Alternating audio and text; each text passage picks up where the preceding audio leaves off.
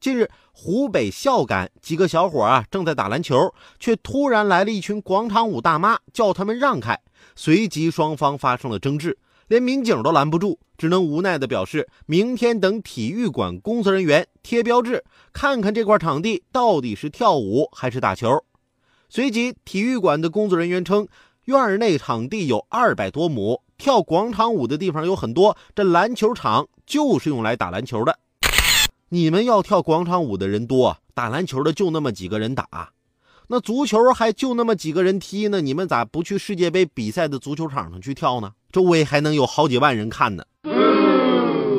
这场馆就该有它应该有的功能，篮球场不能打篮球，这场馆建设的还有什么价值呢？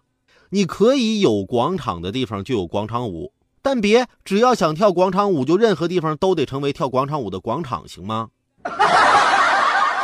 最后啊，留一点时间给我们为国争光的中国健儿。北京时间二十三号凌晨，在二零一八年国际田联马德里挑战赛上，中国飞人苏炳添在男子一百米决赛中以九秒九一的成绩夺冠，不仅刷新了谢震业刚创造的九秒九七的全国纪录，还追平了卡塔尔规划选手奥古诺德保持的亚洲纪录。